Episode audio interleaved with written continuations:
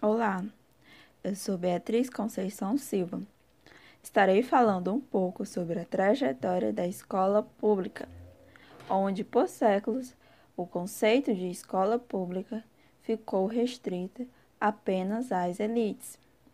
Só depois da Revolução Industrial perceberam que era necessário que todos tivessem acesso à escola, à educação, para então poder votar e trabalhar. Aqui no Brasil, por volta do século XIX, as mudanças começaram a acontecer lentamente. O senhor Domingos de Oliveira Silva nasceu em 1966, cresceu no interior do Piauí, teve a oportunidade de ir para a escola, mas infelizmente não continuou, porque precisou parar para trabalhar. Eu sou o Domingos Oliveira Silva, tenho 55 anos, morava no Piauí, um município de Camaior, no interior chamado Roça Véia. Lá eu estudei a carta ABC e a cartilha. Eu tinha 9 anos de idade. E aí comecei a estudar a de ABC, depois passei para cartilha. Aí foi o tempo que nós viemos embora para o Maranhão. Meus pais chegaram para o Maranhão, não tinha condição de nós estudar, que nós era muito. Então, nós, quando nós chegamos, ainda estudei ainda com a uma professora chamada Eusa Preta, muito boa professora. Aí depois nós já estava grandinho, nós ia tudo para a roça, meu pai. E a, então nós decidimos parar de estudar. Aí, aí passamos um ano sem estudar, aí voltamos a estudar de novo. Aí paguemos, nós mesmo pagávamos o professor para ensinar nós. Aí o, senhor, o senhor lembra como é que foi a primeira escola? Era uma casinha de barro com uma professora chamada Va só, Joaquina. Só uma sala. Só uma salinha. Para todo mundo. Para todo mundo. Era banco de pau, nem cadeira não era. Era banco de pau. E aí quando nós chegamos no Calemento, município de Barra do Corte, nós vimos para o Maranhão, aí nós começamos a estudar por nossa conta. Nós mesmo trabalhava, trabalhava de, de dia, estudava de noite, aí nós pagávamos o professor. Aí estudamos dois, três anos, aí fomos, foi o tempo que nós completamos 17, 18 anos, aí nós paramos de estudar, porque aí fomos só trabalhar mesmo. Como é que era o material de vocês? era uma carta ABC e uma cartilha. Aí depois da cartilha nós passamos para o primeiro ano, aí estudei o, o segundo e o terceiro. Aí quando foi na quarta, ainda estudei na quarta, terminei na quarta, mas só que quando fomos passar para a quinta, não estudei mais não. Aí nós paramos de ver mesmo, paramos para trabalhar de estudar. Eu fui só trabalhar mesmo. O senhor gostava, como é que era ir pra escola? O senhor gostava? O senhor... Gostava, nós gostava de ir pra escola. Nós era interessado. Agora, só que essa escola que era lá no Piauí, que era 6 quilômetros que nós estudava, tinha dia que a gente ia porque ia mesmo, mas... E... Qual horário? Era 7 horas da manhã. Da manhã. Nós, né? nós ia 7 horas da manhã para chegar lá umas 8 horas. Nós chegávamos mais ou menos de 7 e meia para 8 horas. E o que você estudava lá? Era a carta de ABC e a Castilho. Nós estudamos primeiro a carta de ABC, quando a, aprendimos a, a letra da carta de ABC, que tinha que a, aprender a, a, B, a, B, C, D, aí até terminar a carta de ABC. Aí nós terminamos, aí passamos para Castilho. Na Castilha tinha o quê? É o, na Castilha, a, da hoje eu me lembro é, a primeira edição só tinha nome de tijolo, lata, pé, pote. Foi uma luta para nós sair da, da primeira lição. Aí quando foi para sair da, sair da primeira lição, aí pronto, aí começou a desanar. Vocês estudavam matemática? Estudava. Também. Né? Também, a professora botava para nós estudar matemática. Com a senhora Aldir não foi diferente. Ela nos conta um pouco como foi a sua curta passagem pela escola? Meu nome é Aldir da Conceição Silva, tenho 54 anos, comecei a estudar com 10 anos, estudava ABC e era perto da minha casa, base de umas 10 casas para minha.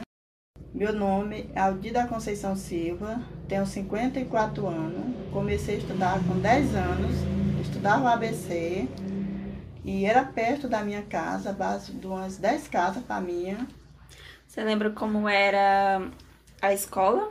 Era uma casinha de barro, coberta de palha, uns bancos da igreja que a gente pegava para estudar. E a gente ficava uns 15 alunos, quando era a hora de dar aula, de, do professor receber a lição, chamava a gente pelo nome, encostava na mesa, dava a lição, voltava para o lugar. Qual era a lição que vocês estudavam? Como era? Era as primeiras letras do ABC que a gente ia ter que, que ler. Quando aprendesse, é que ia passava para as outras letras atrás do, do ABC. Primeiro as vogais, tinha que aprender. Aí depois, quando eu ia, não conseguia estudar, não aprendia. Você estudava matemática também? Ensinava matemática. Como era ir para a escola? Você gostava? Gostava, para não fazer as coisas em casa, eu gostava de ir para a escola. É, município de Cidelândia, Maranhão, é, bem pertinho, uns, uns 20 quilômetros de lá de Cidelândia para o centro. É, você estudou até que série? Eu estudei, estudei essa, o ABC, estudei a cartilha, estudei até a terceira série. Aí eu não queria estudar, não, não conseguia, os professores foram embora. E a outra professora entrou e a gente não queria ir, queria ir só trabalhar de roça. Aí fiquei trabalhando de roça. E não aprendi. Só assinar o nome. E aí vocês tinham material da escola? Como ah, é que era o material de vocês naquela época? Era só a cartilha que eles davam para nós e a mãe comprava os cadernos e um lápis e a borracha. Não tinha caneta. Ao investigar as experiências escolares, aproveitei para perguntar sobre as experiências brincantes. Antes tinha um intervalo, chamava recreio, nós brincava. Como que era o intervalo? O intervalo era abaixo de uns 15 minutos, 15 a 20 minutos. Aí nós ia brincar. Quando era de noite, nós ia brincar de roda, de se esconder. Quando era de dia, era só brincando mesmo debaixo das árvores assim. Lá, e aí quando dava horário, nós vinha estudar de novo. Eu estudava um pouquinho e a professora despachava nós. Ia pra casa, voltava pra casa. Como era o, o, brincar de vocês na escola? Tinha esse tempo? Tinha um horário reservado? Tinha um horário da gente brincar, o recreio, nós brincava de roda, de, de bombaquim. A professora dava aquele intervalo no campo, porque tinha um campo de futebol, a gente estudava lá e brincava. O relato deles me agregou mais ainda sobre o brincar da criança. Como a escritora Zilma de Moraes Ramos de Oliveira fala, o brincar é, o, é a principal manifestação da infância. Mesmo com as dificuldades, os entrevistados não deixavam de brincar. A criança consegue, brincando, construir sua cultura lúdica isto é, algo divertido, construir algo para o seu prazer. Quando eles falam dos jogos, das brincadeiras, é nítido a produção da cultura lúdica. Vemos a diferença dos jogos e das, e das brincadeiras da época deles com a época de hoje, ou até mesmo de 15 anos atrás, quando comecei a frequentar a escola. Eu fui aos 5 anos de idade, no ano de 2005, na cidade de Senador La Roque, onde moro até hoje, no interior do Maranhão. Comecei pela alfabetização, como chamávamos na época. Cursei até a quarta série. Até então, chamávamos séries e não anos, em uma escolinha próxima da minha casa. Logo depois fui transferida para outra escola, mais distante, onde cursei até o ensino médio em 2016.